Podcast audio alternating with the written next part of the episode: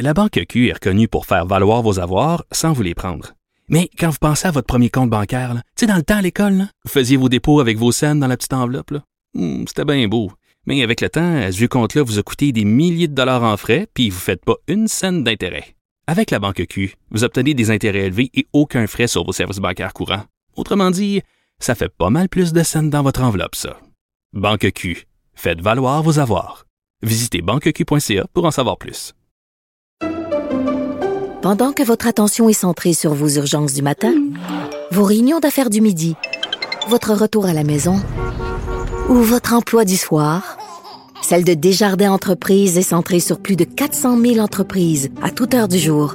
Grâce à notre connaissance des secteurs d'activité et à notre accompagnement spécialisé, nous aidons les entrepreneurs à relever chaque défi pour qu'ils puissent rester centrés sur ce qui compte, le développement de leur entreprise. Le conflit Russie-Ukraine avec Guillaume Lavoie. Bonjour Guillaume. Bonjour Mario. Alors, euh, navire russe et pas n'importe lequel, un navire très très très important euh, qui aurait été euh, frappé par l'armée ukrainienne. Les rapports sont divergents là, sur ce qui arrive vraiment. Euh, les Russes qui parlaient d'un incendie mineur, là, ils commencent à voir certains grands médias qui présentent des images du navire quand même endommagé pour vrai là. Hein? Ah oui, puis vraiment là, ce navire-là sera pas en mer avant un petit bout. Et au-delà, parce que le fait que ce navire-là soit hors combat, c'est vrai que ça change pas radicalement les forces en présence, puis là où on en est. Il y a des symboliques fortes qui peuvent. C'est un peu le sixième joueur sur la glace. Là. Ça fait une différence. Entre autres parce que c'est pas n'importe quel navire. C'est le, le vaisseau amiral. Alors, j'ai l'impression d'être euh, qui parle d'Hydro-Québec. le vaisseau amiral, c'est le bateau le plus important de euh, la, marine russe dans la mer Noire. Et il s'appelle le Moscou, d'abord. Et c'est pas n'importe quel navire. C'est ce navire-là qui avait envoyé par haut-parleur le message au camp militaire de l'île des Serpents, contrôlé par l'armée ukrainienne, en disant Allez-vous-en, on est l'armée russe. Faut que vous quittiez. Et les militaires ukrainiens, presque de bravade, mais là, on découvre que c'était du courage, leur envoyé, pour être poli, un Va donc chez le diable, nous, on est chez nous. Et cette phrase-là est restée partout. Elle est sur les t-shirts, elle se promène, elle est affichée, elle est écrite sur les murs. Retournez chez vous, vous les Russes. Alors, il est même, les Ukrainiens en ont fait un timbre. Alors, c'est ce navire-là qui a été frappé. Et là, effectivement, mais il est pas, il est pas coulé parce que l'armée ukrainienne, à un certain point, euh, laissait entendre que le navire avait été coulé là. Non, il n'est pas coulé.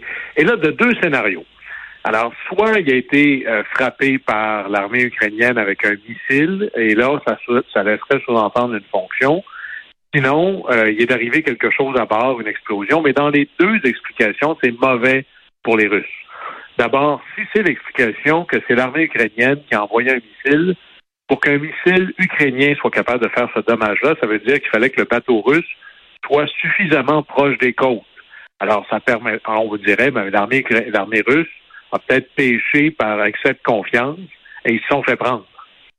Si c'est l'autre explication, parce que là, sur un bateau comme ça, tu as des réservoirs de carburant gigantesques, tu as des munitions, alors c'est un peu une bombe flottante, ça veut dire un manque d'entretien ou un manque de compétences dans l'entretien. Bref, dans les deux cas, ça veut dire une armée russe qui est soit pas assez compétente, soit manque de technique correcte.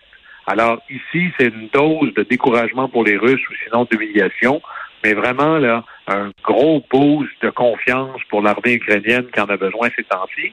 Et la suite n'est pas plus rassurante pour les Russes. Parce que ça, si c'est toujours l'armée ukrainienne, ce serait un missile Neptune de fabrication ukrainienne. C'est pas encore les super missiles anti-navires qu'ont promis Boris Johnson du Royaume-Uni et Joe Biden des États-Unis. Ça, ça s'en vient, là. Alors, soudainement, on en a parlé beaucoup, les navires qui sont des bases de lance-missiles sur l'eau au large des côtes ukrainiennes qui soutiennent les opérations russes vont être en danger, même loin des côtes. Alors là, c'est annonciateur.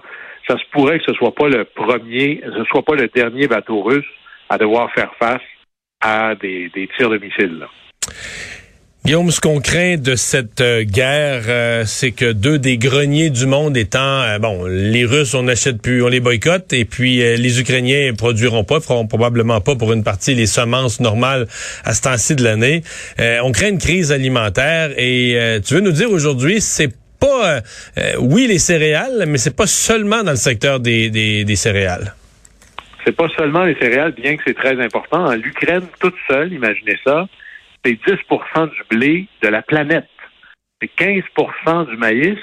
C'est à peu près la moitié de l'huile à tournesol de la planète. Alors, c'est gigantesque. C'est un grand pays. Hein? On perd de vue en superficie. là. Euh, c'est un immense pays, le plus grand que la plus grand que la France, plus grand que la Pologne. C'est un c'est du territoire et c'est un pays euh, pas trop montagneux, donc très agricole. Avec des terres, euh, c'est comme des terres parfaites pour l'agriculture et avec toute une économie nationale qui tourne autour de ça. Et là, déjà, le gouvernement ukrainien nous disait, la semaine dernière, on peut imaginer que c'est plus maintenant, le quart des terres seront même pas plantées. Et on pense que ça pourrait être plus. Et là, en plus, même si on peut les planter, on manque de personnel, on manque de carburant, on manque d'engrais. Alors, on s'attend à ce que la production ukrainienne, en termes de céréales, pèse de 30 à 40% voire plus. Alors, imaginez pas juste l'impact sur les prix, les très riches seront capables de payer, mais il y en a qui pourront juste pas en avoir. Et là, c'est pas seulement les céréales, effectivement, c'est aussi bien d'autres choses. Le, vous voulez, le garde-manger, le Costco de l'Europe et de la planète, c'est beaucoup l'Ukraine. Et c'est les œufs. L'Europe achète ses œufs en Ukraine. Ah oui? Par exemple, dans le sud de l'Ukraine, il y a la plus grosse ferme aviaire et d'œufs de l'Europe. Et ils exportent un milliard d'œufs par année.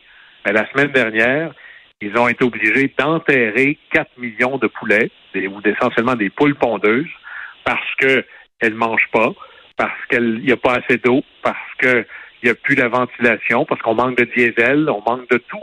Alors imaginez une ferme, demain matin, tu coupes l'approvisionnement, tu coupes l'électricité ou tu coupes le gaz naturel. On l'a vécu là, quand on a bloqué les, voies ferrées. Ça, c'est les, les victimes mal connues du blocage des voies ferrées mais là, ça a un impact. Alors, il va manquer de nourriture, ou la nourriture, et là, quand tu parles des céréales et des œufs et du poulet, c'est pas mal la base de l'alimentation occidentale, et même plus. Et dans cette tragédie-là, parce que, vous savez, Tom Clancy avait fait un film qui est devenu aussi, avait fait un livre qui est devenu aussi un film, qui s'appelle La somme de toutes les peurs. Quelle est la recette, la pire recette pour que le trouble prenne au Moyen-Orient et en Afrique? là où il y a des régimes fragiles ou pas clairs, c'est qu'il y a des manifestations sur la base du prix de la nourriture. Mais là, en Égypte, ben, en Libye, au Congo... C'est logique aussi, là, quand, quand, quand tu peux plus te nourrir, quand tu peux plus nourrir tes enfants, euh, tu es prêt à pas mal en termes de manifestations, tu n'as plus grand-chose à perdre. Là. Alors, la, la, pire chose pour la sécurité mondiale, c'est que ces coins-là du monde euh, deviennent essentiellement des terreaux fertiles pour des groupes extrémistes, terroristes qui se nourrissent de la colère ambiante. Alors ça, c'est vraiment la somme de toutes les peurs. Et comment faire pour vraiment là, essayer de profiter d'une crise pour que ce soit quelque chose d'utile? On sait que cette guerre-là continue à durer, entre autres parce que Poutine est capable de dire, ben, j'ai le boycott de l'Ouest, mais j'ai l'Inde, et la Chine, qui est à peu près le tiers de la population planétaire, qu'elle est prête à faire des choses avec moi. Alors, comment est-ce qu'on fait? Eh bien, il faut prendre une leçon du livre de Brian Mulroney, qui était essentiellement le Canadien le plus influent de l'histoire du pays.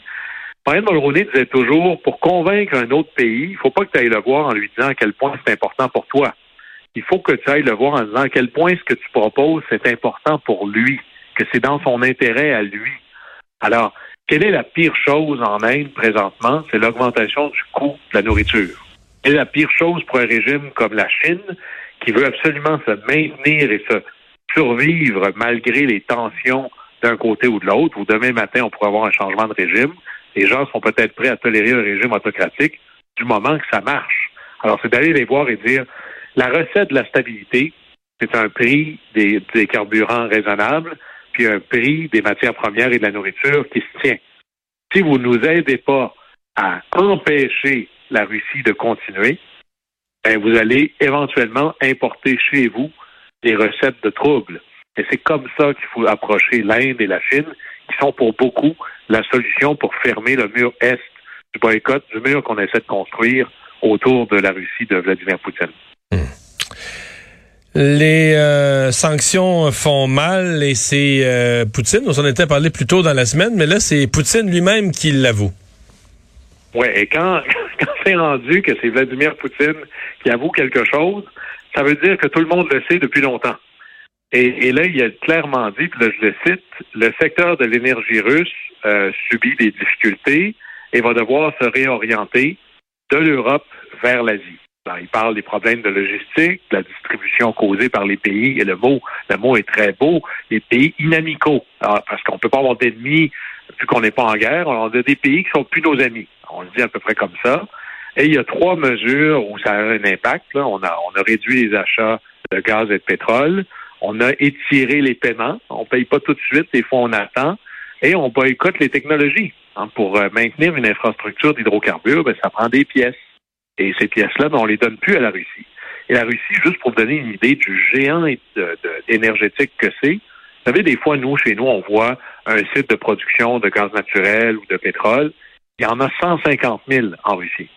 Alors, 150 000, ça fait beaucoup de boulons à remplacer, ça. Ça fait beaucoup d'investissements nécessaires juste pour maintenir l'état général des infrastructures. Et là, ça commence à manquer. Alors, on s'attend qu'en Russie, il y a une réduction de la capacité de production de 9 millions de barils par jour. Et ça a l'air peut-être pas grand-chose, mais imaginez à 100 dollars le baril, ça fait 900 millions par jour de moins qui rentrent dans les coffres de la Russie ou de Vladimir Poutine. Et le budget, on dit souvent, par exemple, au Québec, la moitié des dépenses de notre budget, c'est la santé. Ben, les revenus, ils viennent d'où? Mais en Russie, 45% du budget de l'État fédéral, c'est des redevances sur les hydrocarbures. Alors, ça a un impact gigantesque dans les finances russes.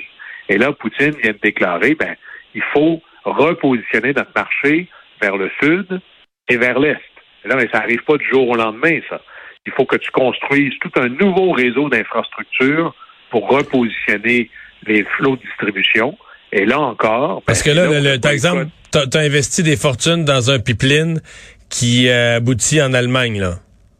Pour l'instant. c'était, c'est des milliards de dollars pour construire Nord Stream 2, un deuxième pipeline qui part directement de la Russie en Allemagne. Il était sur le bord d'être inauguré. L'Allemagne vient de dire, écoute, tu peux mettre un, un, un laisser-aller là-dessus, il fonctionnera jamais. Et là, pour rendre ça encore pire, d'ailleurs, ça vient tout juste de sortir, là, l'Union européenne vient de se donner un plan de sortie du pétrole et du gaz russe. Alors, ça va être en, ça va se faire en étapes, mais là, c'est clair. Ils se sont dit, on a maintenant un protocole. Et là, là c'est écrit sur le mur, nous sortons, nous allons arrêter d'acheter cette chose-là de la Russie. Alors, est-ce que Vladimir Poutine est capable de trouver des clients aussi vite au sud et au nord, quand même qu'il les trouverait? Tu pars pas avec ça dans tes poches, c'est pas des diamants. Alors, comment il va faire pour construire son infra pour aller vers l'est, vers le sud? Mais là, ça prend des employés, du matériel, des investissements, d'énormes infrastructures. Pensez au pipeline GNL qui était en plan pour être fait ici. Même si la réponse avait été oui, ça prend des années à construire. Alors là, on a essentiellement une version, on parle souvent de la course contre la montre, mais là, c'est la course contre le pipeline. Comment on fait pour que les sanctions passent plus mal que la vitesse à laquelle Vladimir Poutine est capable de réorienter son énergie vers l'Est et le Sud? Ça nous ramène à notre conversation avec l'Inde et avec la Russie, style Mulroney. Comment on fait pour que l'Inde et la Russie disent, ben, on n'est peut-être pas prêt à acheter ton pétrole autant tout de suite, on va attendre, peut-être que tu vas être plus parlable une fois que tu auras perdu, que là, on pourra l'acheter avec encore un plus gros rabais. Guillaume, merci beaucoup. Au plaisir. Au revoir.